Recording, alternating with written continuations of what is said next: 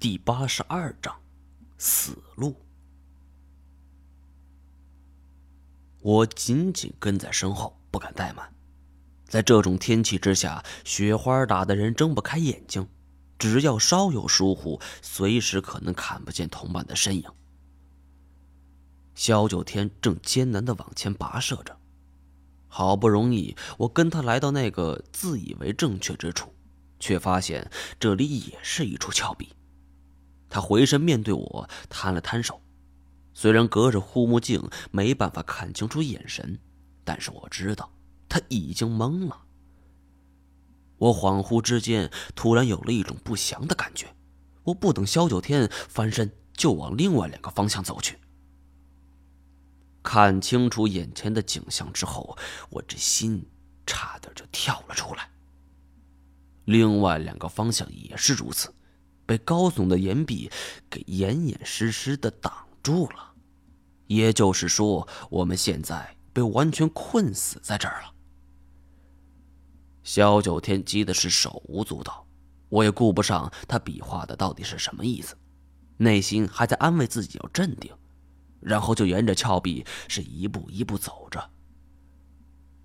风雪越来越大，我们走了足足半个多小时，才走完这一整圈从而得出了一个简单的结论：死路。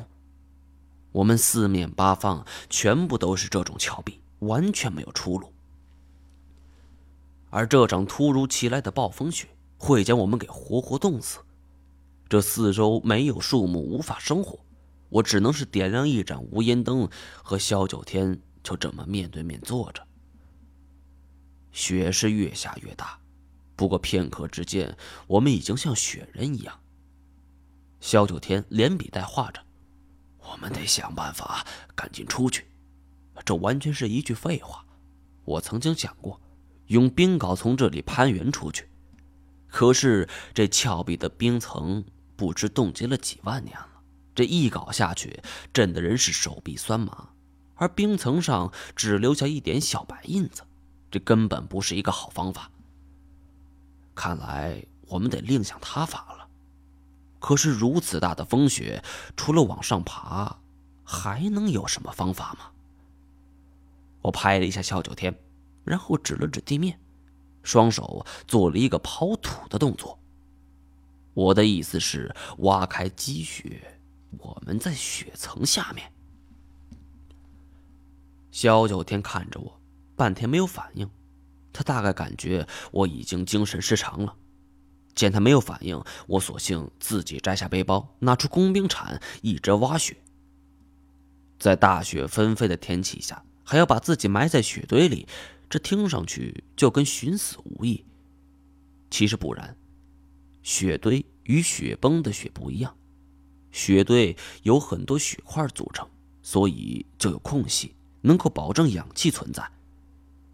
被埋在雪堆中之后，我们周围的雪还能起一些保暖作用，这是能够存活下来的两个必要条件。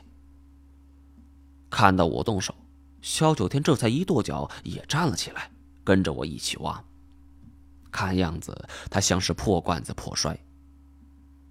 生死存亡的时刻，比的就是速度。我们挖坑的速度快过下雪，很快。就挖出了一个深达一米半左右的大雪坑，将雪坑周围拍实，预留出足够的氧气空间，然后将帐篷布在头顶撑开，就盖住了这个大雪坑。不知是心理作用还是其他的，当层层冰雪在我们头顶上覆盖的时候，我们竟然感觉有了几分温暖。常年下雪不如化雪冷。我们现在等于是和风隔绝了。如此的话，单独享受下雪的过程，倒也是一种享受。而萧九天更有意思，不一会儿已经开始呼呼大睡了。听着他鼾声大作，我也感觉有点困了，便闭目小睡。当我们醒来的时候，看了一下表，大概是凌晨两点左右吧。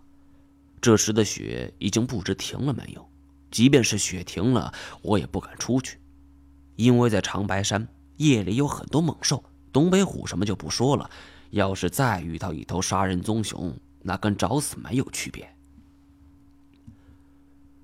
吃了一点东西，补充些体力，我正准备接着睡，突然头顶上传来一阵咯吱咯吱的脚步声，听声音是有人过来了，而且还不止一个，脚步繁杂，估计是不下三五个。其中一个人道：“哎呀，还好咱们这儿有一个机关，要不然真不好说。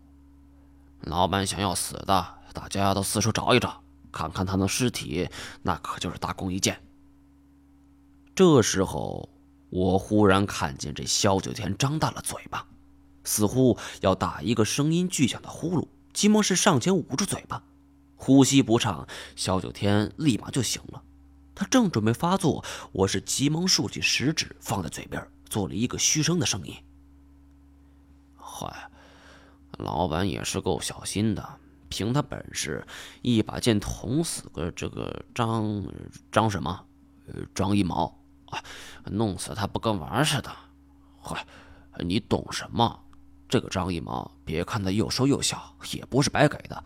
听说当年在俄罗斯还下过棕熊，还在东南亚还弄过大鳄鱼呢。说话的人停了一下。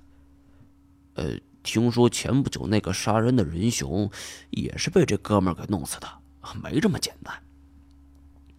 我心头是不由一颤，这人是在说我呀。但是从声音来判断，他们都很陌生，我从未听过如此的声音。只能是从对话内容来寻找些许的蛛丝马迹。有个老板布下机关，而我不小心闯入了机关当中。看样子他们是怕我不死，故意找来的。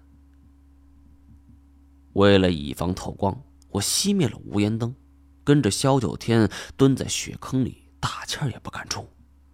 头顶上是咯吱咯吱的脚步声。我倒希望他们能够对话多一些，如此我能得到的线索也能多一些。哎，三哥，有情况！一个人突然在我们头顶喊了一嗓子，我心想：糟糕，被发现了。